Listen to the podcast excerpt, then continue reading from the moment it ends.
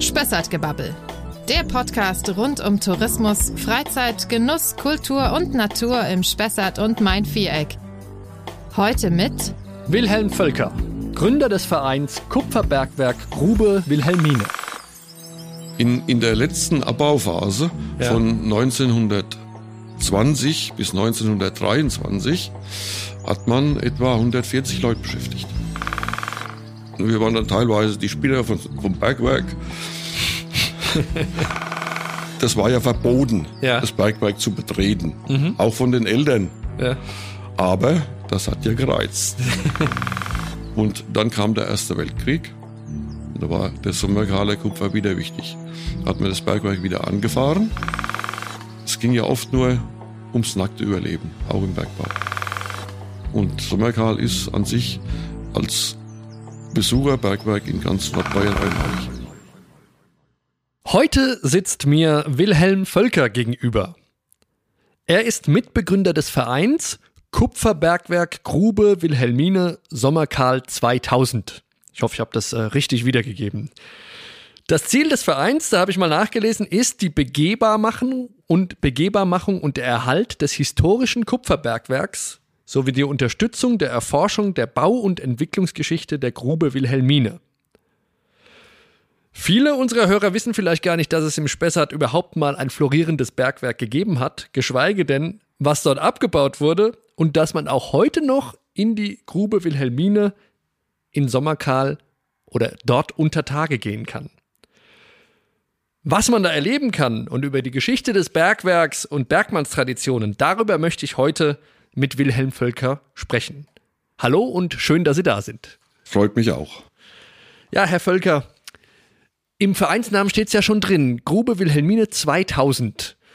Ich gehe mal davon aus, dass im Jahr 2000 der Verein gegründet wurde, aber wie kam es denn dazu überhaupt? Das ist richtig, der Verein wurde im Mai 2000 gegründet, aber es gibt noch eine lange Vorgeschichte. Das begann eigentlich mit einem verregneten Urlaub im Schwarzwald. War mit der Da bin ich Familie, jetzt aber gespannt.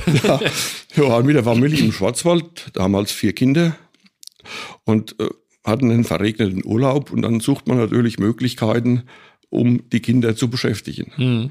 Und da hieß es dann, ja, da drüben im Silbergründle, da gibt's ein Bergwerk, das kann man besuchen. Ja, also wir nix wie rüber ins Bergwerk und dann waren wir eigentlich sehr enttäuscht. Aha. Das war eigentlich, das, heute weiß ich, dass es ein, nur ein Wasserstollen war, den wir gesehen haben. Damals war es ein Stollen, der 120 Meter in den Berg ging und sonst war rechts und links nichts. Ja, und da ich als Kind oft den Spielplatz Wilhelmine genutzt habe, kam mir dann der Gedanke, hm, unser Bergwerk ist doch viel größer. Man könnte doch was draus machen. Und so entstand erstmal die Idee. Das war 1996. Und dann gab es den ersten Kontakt mit dem Bergamt, weil ich wusste ja nicht, wie geht man da vor. Was muss man tun und lassen? Äh, Der Kontakt mit dem Bergamt war dann über, war telefonisch, war eigentlich ein, ein angenehmes Gespräch. Und er hat, der Herr Becker vom Bergamt hat mir damals gesagt, was ich eigentlich bringen muss, bevor wir da anfangen können, ein Bergwerk zu betreiben. Vielleicht nochmal eingehakt. Also, wenn Sie sagen, Sie haben als Kind da schon immer gespielt, aber da war da kein Betrieb mehr, oder? Da war kein Betrieb mehr, aber das Bergwerk war noch offen. Ach ja? Ja, das Also nicht gesichert oder nicht irgendwie. gesichert, da war nichts gesichert. Also Sie waren da schon illegalerweise drin gewesen, Ja, sozusagen. ja, Ah, ja. Als, okay. Man, man konnte, man, das war ja verboten, Ja. Mhm. das Bergwerk zu betreten, auch von den Eltern. Ja. Aber das hat ja gereizt. also sind wir da als Kinder rein. Äh, Man konnte es dann auch nie verleugnen, dass man drin war, denn die Hose, die war komplett, oder die Kleider waren komplett rot. Ja. Durch ja. den roten Ton, der da drin ist. Also dann wurde dann die Hose ausgestaubt in der Regel. Und äh, hat uns aber nicht gehindert, ja. weiter das Bergwerk zu untersuchen, zu betreten. Wir haben uns dann teilweise auch von noch bestehenden Bergwerksgebäuden die Teerpappe runtergerissen und haben daraus Fackeln gedreht und sind dann mit den Fackeln ins Bergwerk. Das klingt abenteuerlich. Das war sehr abenteuerlich. ja. bis dann fast ein Unglück geschehen wäre. Das war 1965. Mhm. Da sind wir auch wieder eine Truppe von äh, Kindern am Bergwerk rumgetollt. Und dann gab es den Förderschacht, der mit Balken abgedeckt war und einfach nur außenrum ein Drahtseil. Mhm. Da sind wir natürlich drüber gelaufen und dann brach so ein Balken. Da wäre fast ein Kollege abgestürzt. Förderschacht, das ist einer, der senkrecht runtergeht? Der senkrecht nach unten geht.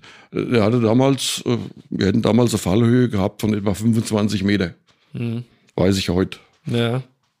Und da hat natürlich der Vater äh, dieses Jungen äh, beim Bergamt richtig Rabatz gemacht. Dann wurde das verschlossen. Aha. Und dann kam ihr Schwarzwaldurlaub und dann kam die Idee, nochmal mit dem Bergamt zu reden, ob man es nicht wieder aufmachen kann. Richtig. Und äh, was war der nächste Schritt?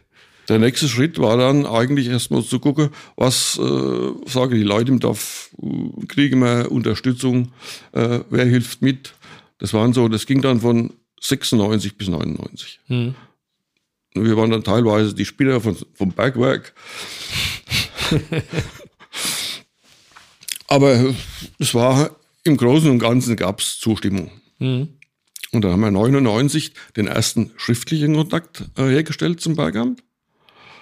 Und mit Unterstützung des damaligen Bürgermeisters Margert mhm.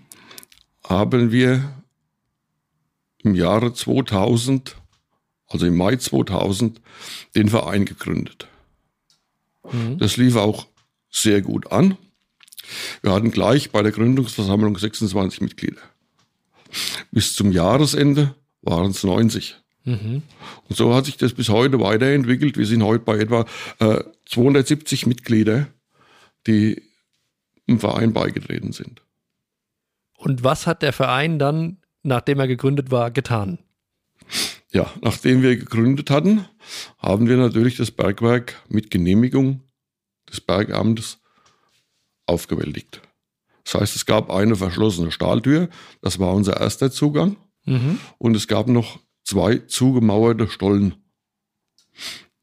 Und das sind die heutigen Stollen, durch die wir reingehen. Also wir haben dann mit Hilfe von Firmen die Stollen aufgewältigt. Aufgewältigt heißt also geöffnet oder? Geöffnet, mhm. ja. Und haben auch den Verbruch, der drin lag, rausgeholt. Das ist aber heute noch, das zieht sich wie eine rote Linie durch äh, den ganzen äh, Verein. 2000 bis heute wird ständig erweitert, ausgeräumt, gesichert. Also ist eine ganz tolle Sache. Und wenn man das letzte Jahr das Bergwerk angeguckt hat, ist es heute schon wieder ganz anders. Das heißt, da sind noch viel mehr Stollen, die alle noch sozusagen begehbar gemacht werden könnten. Ja, das sind äh, eigentlich die 6 Meter Ebene das heißt, da ist sechs Meter Überdeckung mhm. über dem Stollen. Dann die heutige 23 Meter Sohle, die begehbar ist und auch freigegeben vom Bergamt. Dann kommt die 30 Meter Ebene. Sind wir im Moment dabei, die äh, leer zu räumen. Die ist auch noch wasserfrei. Mhm. Und dann beginnt das Wasser. Mhm. Es geht bei 40 Meter los, die nächste Ebene ist bei 60 Meter und dann gibt es noch einen Schrägstollen auf die 80 Meter Sohle. Und im Moment kann man ungefähr, vielleicht wissen Sie, wie viele Meter begehen? Wir können im Moment sind 500 Meter freigegeben zur Führung. Mhm. Wir haben angefangen mit 200 Meter und sind jetzt bei 500 Meter. Bevor wir zu den Führungen kommen, was man da alles sehen kann, vielleicht nochmal für die, die es gar nicht wissen, die Frage, warum gibt es denn da überhaupt ein Bergwerk? Warum hat man dort, ja, in den Berg hineingegraben und was wollte man damit erreichen? Ja, äh, die Bergwerke im oberen Karltal und Umgebung sind uns 83 Grubenfelder bekannt. Mhm. Also Grubenfelder heißt, dort darf man Bergbau betreiben. Mhm. In Sommerkarl selbst gibt es elf Grubenfelder. Und eines davon ist das Grubenfeld der Wilhelmine. Und da hat man eine Verleihung gehabt auf Kupfer- und Silberfahlerz. Also man durfte dort Kupfererz und Silbererz abbauen. Mhm. Silbererz hat man nie abgebaut, da war das Vorkommen zu gering. Und auch beim Kupfererz war das immer nur in, in Notzeiten, in Kriegszeiten äh, lukrativ oder man braucht es einfach.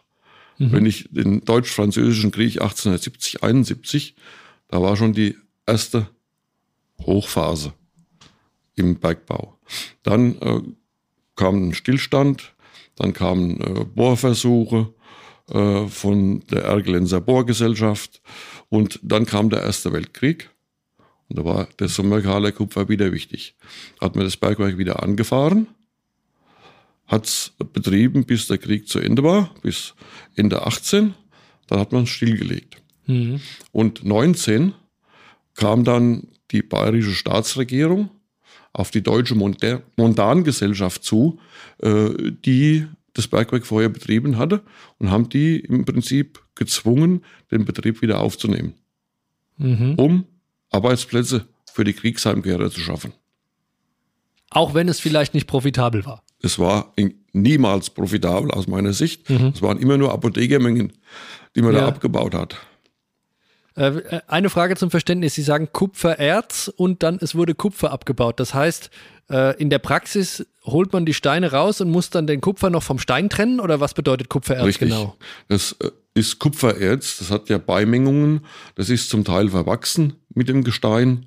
Also wir haben in Sommerkalen ein Stufenerz abgebaut, das konnte man direkt weiterverarbeiten. Mhm. Dann gab es ein Pocherz, da musste man die Steine, wie der Name schon sagt, zerpochen, um ans Erz zu kommen.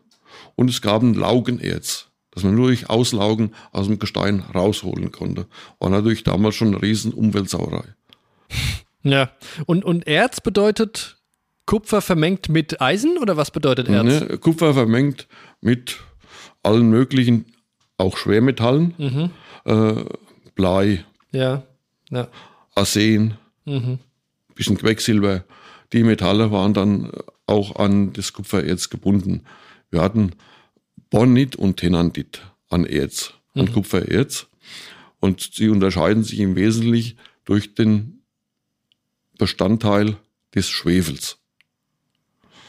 Also der, ich kann mir das nie merken. Äh, der eine hat mehr Schwefel, der andere ja. hat weniger, aber benennen kann ich es jetzt nicht. Also vielleicht ist auch nur wichtig, das, was da rauskommt, muss im Nachhinein dann noch sozusagen behandelt werden, damit ich dann auch an mein, an das Kupfer komme, was, was ich eigentlich haben möchte. Ja, das Kupfer wurde, das Kupfererz wurde dann geröstet. Mhm. So dass die unerwünschten Bestandteile verbrannten, verdampften, war ja. natürlich auch äh, nicht besonders gesundheitsfördernd. Ja. Es gab damals noch keine Schutzmasken oder Schutzkleidung. Die Leute standen da in dem Dampf, der entstanden ist. Wurde das vor Ort gemacht oder wurde das woanders erst Es wurde zum Teil vor Ort gemacht. Es kam aber auch zu der Herreus nach Hanau zum Teil. Äh, mhm. Die Wege waren sehr vielfältig. Und wann hat das Ganze angefangen? Also wann hat man angefangen, dort ja, Löcher zu graben ins Gestein? Also der Bergbau in Sommerkal ist urkundlich belegt ab 1542. Das heißt, da haben die noch mit Muskelkraft und Spitzhacke. Haben ja, haben die wirklich noch mit Eisen und Schlägeln gearbeitet Aha. und haben dann auch äh, schmale Gänge rausgeschlagen, haben also nur die Erzader rausgeholt und so viel Platz gemacht, dass sie durchgekommen sind. Mhm. Daher kommt ja auch äh, das Märchen Schneewittchen und die sieben Zwerge. Ja. Das, die Bergleute waren früher äh, Kinder und kleinwüchsige Leute, äh, die dann im Berg gearbeitet haben mhm. und haben nur Mineralien rausgeholt und kein taubes Gestein. Und wie viele, also zu den Hochzeiten, wie viele Leute waren denn da beschäftigt? War da richtig was los da an der, an also, der Wilhelmine? Ja, in, in der letzten Abbauphase ja. von 1920 bis 1923 hat man etwa 140 Leute beschäftigt. Und die waren dann auch wirklich, wie man sich vorstellt, unter Tage und haben das da äh, abgebaut. Die zwei Drittel unter Tage, ein Drittel über Tage, so in etwa. Hm. Also ich das, und wir hatten ja da noch das Problem, wir hatten eine Aufbereitung, die nicht so richtig, richtig funktioniert hat. Die hat also nicht zu dem Gestein gepasst. Mhm. Und da hat man dann 1900, ja, kurz vor Schließung, 1922, hat man versucht, das noch zu optimieren und äh, richtige Maschinen für das Gestein herzuschaffen. Aber das waren 24 Millionen Reichsmark damals, die im Raum standen. Das war natürlich zu viel. Das Geld war nicht da. Also man hätte vielleicht noch das weiter betreiben können, wenn man bessere Maschinen gehabt hätte. Möglicherweise. Ja, äh, also die Zahlen, die uns vorliegen, äh, wir haben in der Endphase etwa 70 Tonnen Haufwerk pro Tag aus dem Berg geholt. Also alles Gestein und Erz zusammen. Mhm. Und da drin waren drei Prozent Kupfererz. Und nach nach Ende der Puchvorgänge, der Waschvorgänge, äh, der Aufbereitung blieben noch 0,8 bis 0,6 bis 0,8 Prozent Kupfer übrig. Okay, und wo kamen diese ganzen anderen 97 Prozent dann hin? Ja, das, äh, es gab ja riesen äh, Halden, die mhm. man dort aufgeschüttet hat. Es ist sehr viel die Bach runtergeflossen von dem Kupfer mhm. durch die falsche Aufbereitung und die falsche Bearbeitung mit Geräten. Und der Rest war dann das Reinkupfer, das aber nicht gereicht hat, um, den, um die Betriebskosten zu decken. Mhm. Wie sieht es denn da jetzt im Moment aus? Oder wie sah es aus? Vielleicht kann man das auch mal gegenüberstellen. Ich habe da so eine romantische Vorstellung, es gibt irgendwo so einen Förderschacht und so einen Gitteraufzug und dann kann man weit in den Berg hineinlaufen und alles ist dunkel und es gibt so runde Stollen. Ist das dort auch so? Also wie in Anführungszeichen ein richtiges Bergwerk oder gibt es da Unterschiede? Nee, das ist schon ein richtiges Bergwerk. Mhm. Äh, das steht ja im Grundgebirge vom Spessart, im sogenannten Schulgrippener Gneis. Ja. Und der hält, steht ohne Verbau. Mhm. Man sieht dann die Verbrüche im Gebirge, man sieht die Spaltenfüllungen. Wir hatten ja nicht nur Erzfüllungen in den Spalten, sondern auch Tonfüllungen. Kaolin ist zum Teil vorhanden, also die Grundmasse für Porzellan. Mhm. Wir haben, ja, Eisen ist noch drin, bisschen Silber. Mhm. Und so äh, hat man halt irgendwo versucht, das Kupfer, das meist äh, anstehende Material rauszuholen. Und wenn ich jetzt als Besucher dorthin komme im Rahmen einer Führung, muss ich erst mit einem Aufzug irgendwo runterfahren oder kann ich einfach reinlaufen? Nee, wir gehen ebenerdig, wir fahren ein. Der Bergmann fährt fahren ein, ein. Ja. so wie der Ballonfahrer, ja. der fliegt ja auch nicht, der fährt ja auch. Aha. So ist es im Bergbau auch, er fährt ein. Mhm. Ja, und die Stollen, es ist ja ein sogenannter Erzgangbergbau, der da in Sommerkal betrieben wurde und die Stollen sind verzweigt, die hören spontan auf, weil das Erz, die Erzader zu Ende war. Und da hat man sich immer so von Erzader zu Erzader weitergehangelt. Hm. Und äh, wenn ich jetzt dort hineingehe, in, in diese Stollen, äh, um diese zu entdecken, sind das dann einfach nur sozusagen, ich sehe Felswände oder gibt es da auch noch andere ja. Dinge, die, die man dort sehen kann? Ja, ich sehe im ersten Moment Felswände. Mhm. Ich sehe dann auch die Farben, Kupfer, Sekundärmineralbildungen, blau als, als Azurit, grün als Malachit. Ich sehe schwarze Flächen, das ist Mangan. Äh, ich kriege das Ganze ja auch erklärt, wenn ich da drin bin. Ja. Und äh, das ist äh, durch die Beleuchtung und durch die Führung eine ganz, eine ganz tolle Geschichte. Ich bin immer noch begeistert von der Sache. Also Sie führen selber auch? Ich führe selber auch, ja. Und die, die Gäste-Resonanz ist auch da? Die ist da, ja. Ja. Wie viel führen Sie da so ungefähr? Also naja, äh, in der Zeit von Corona ging ja fast nichts, mhm. aber jetzt sind die Truppen schon wieder da und wir führen so 3000, 4000 Leute pro Jahr durch. Mhm. In der Größenordnung mal mehr, mal weniger. Äh, es finden Hochzeiten statt. Unter Tage? Unter Tage, ja. Gibt es einen speziellen Hochzeitsraum. Aha. Da finden Trauungen statt, standsamtliche Trauungen. Das ist, wird sehr gut angenommen.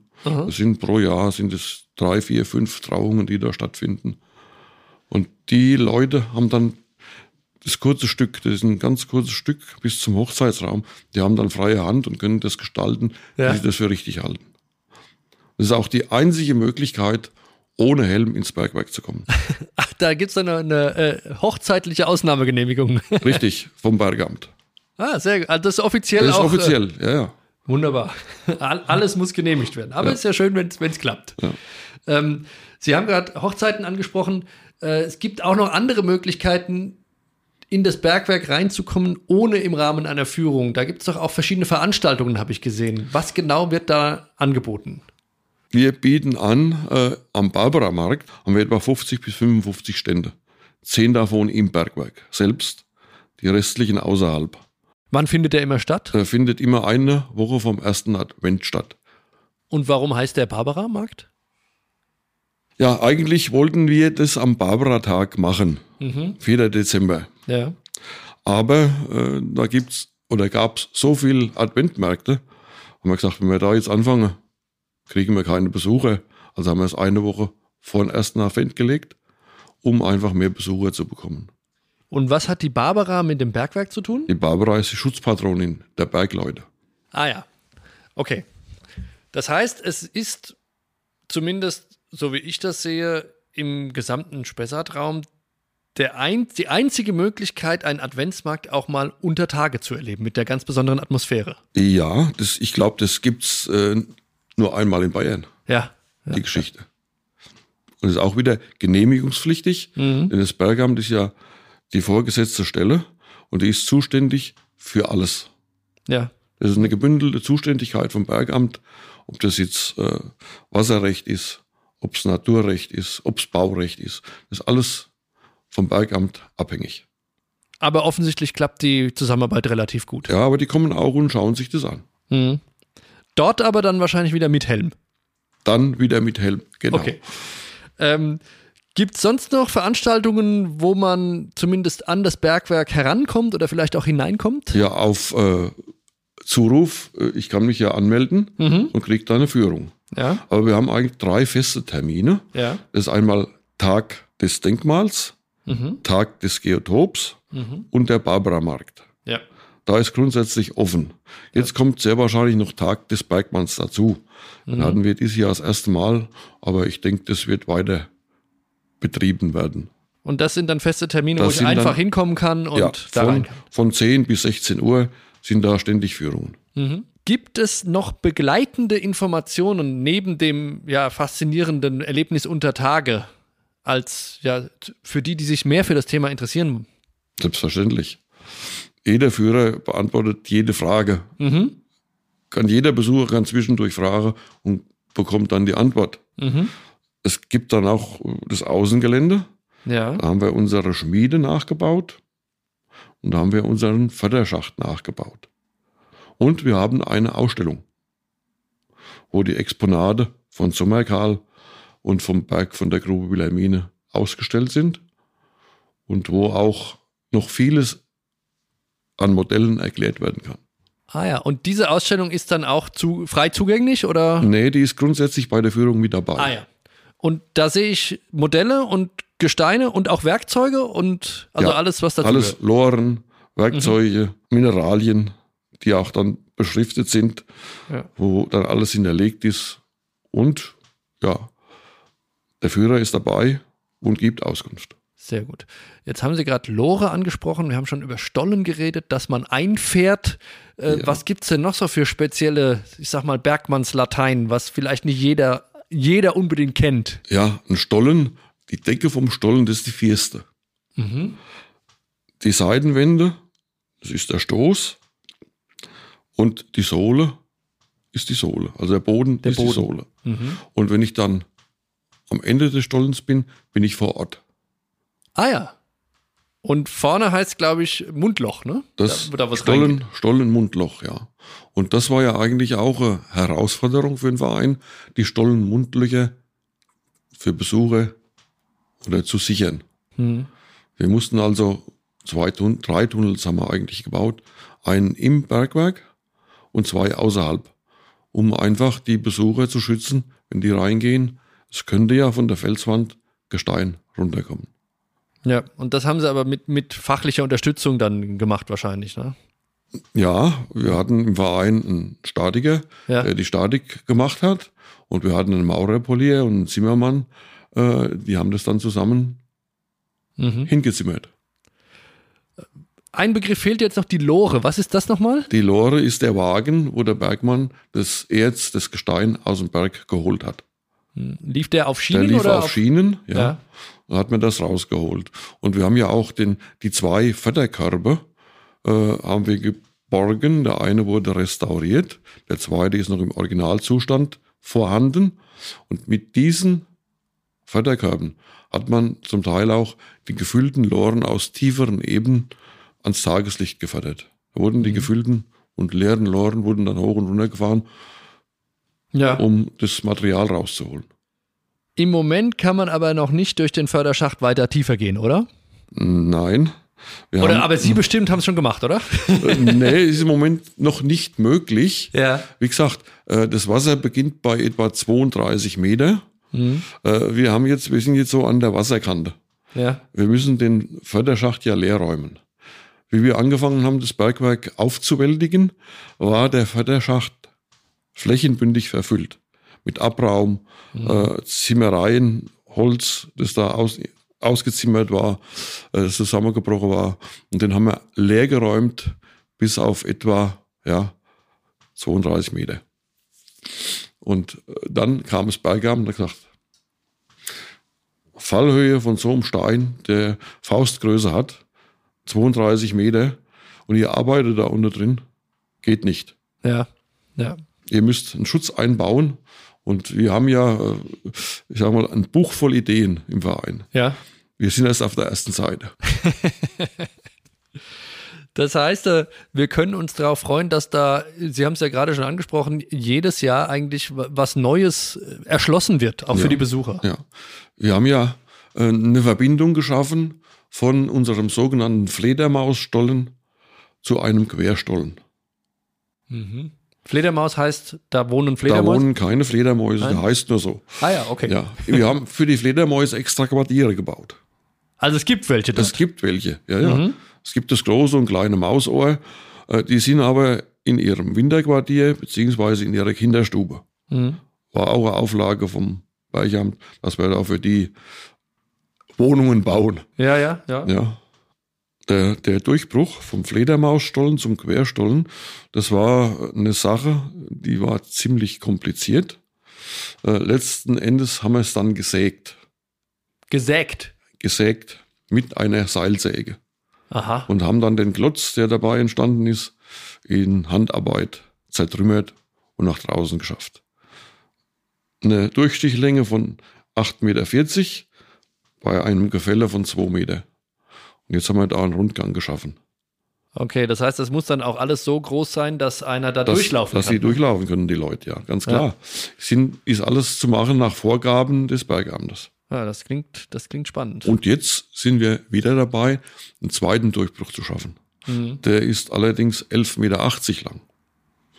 Und der ist noch viel schwieriger äh, durchzubrechen wie der vorhergehende. Da konnte man nur einen Seilschritt machen, aber das sieht man alles und kriegt man alles gezeigt bei der Führung. Mhm. Wie lange dauert so eine Führung? Das ist abhängig von den Fragen der Leute, aber eine Stunde mhm. bis zwei Stunden. Wir haben auch schon drei Stunden geführt. Also da sind wir sehr flexibel. Also man kann jederzeit an euch als Verein äh, auf euch zukommen und sagen, ja, ich habe hier eine Gruppe von X und ich würde gerne eine Führung machen. Ja. Oder man kommt an den drei genannten Tagen und kann auch einfach so mal reinschauen. Richtig. Äh, eine Frage, die, die brennt mir noch auf den Nägeln, passt ja auch irgendwie der Vorname von Ihnen ist Wilhelm. Warum heißt diese Grube oder dieses Bergwerk eigentlich Wilhelmine? Bei Führungen sage ich dann immer, ich bin der Wilhelm. Ja. Ich wohne in der Wilhelminenstraße und das Bergwerk ist nach mir benannt. Erste urkundliche Erwähnung 1542. Nee, aber die Spaß beiseite. die, die Grube, der Name Grube Wilhelmine kam von der damaligen zuständigen Gewerkschaft, die hieß Wilhelmine. Und von der Gewerkschaft hat die Grube den Namen. Ach, die Gewerkschaft hat der Grube den Namen gegeben. Ja. Das ist, das ist interessant. Ähm, sind Ihnen in unserer Umgebung noch andere, ja, interessante, ich sag mal, Reste von Bergwerken oder von, von Abbau von bestimmten Dingen im Spessart bekannt, wo man auch Ähnliches erleben kann? Oder ist das wirklich was Einzigartiges? Ja, wir sind wirklich einzigartig, aber wie gesagt, uns sind 83 Grubenfelder bekannt, wo man zum Teil noch Pingen sehen kann, also eingestürzte Schächte oder Stollen. Mhm. Äh, man hat ja auch in Sommerkal nicht nur Kupfer abgebaut, mhm. sondern Eisenerz. Und mit dem Eisenerz hat man bis 1890 Dücker in Laufach beliefert. War das dann Untertage oder war das Tageabbau? Nee, war Untertage. Das war Untertage. Ah, okay. Ja. Wir haben Schwerspat abgebaut mhm. und wir haben auch Kalk abgebaut. Mhm. Und es gab auch dann die Weiterverarbeitung vom Kalk in Feldbrandöfen, die man dann später mal gefunden hat beim Platzbau. Mhm. Also da hat sich alles getummelt und es war ja eine arme oder ist ja eine arme Gegend gewesen damals jeder hat versucht zu überleben. Also ja. es ging ja oft nur ums nackte Überleben, auch im Bergbau. Aber der Kupfer, das ist nur in Sommerkral passiert oder gab es da auch noch andere Stellen? Also mir ist äh, eigentlich nichts bekannt, dass man sonst noch Kupfer abgebaut hat. Mhm. Und Sommerkral ist an sich als Besucherbergwerk in ganz Nordbayern einmalig.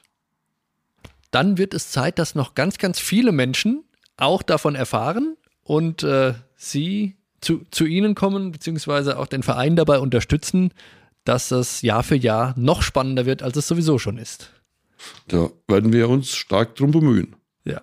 Wir hoffen darauf und Herr Völker, ich sage vielen Dank für das Gespräch und wünsche eine ja, erfolgreiche Arbeit weiterhin mit dem Verein für die Grube Wilhelmine. Vielen Dank.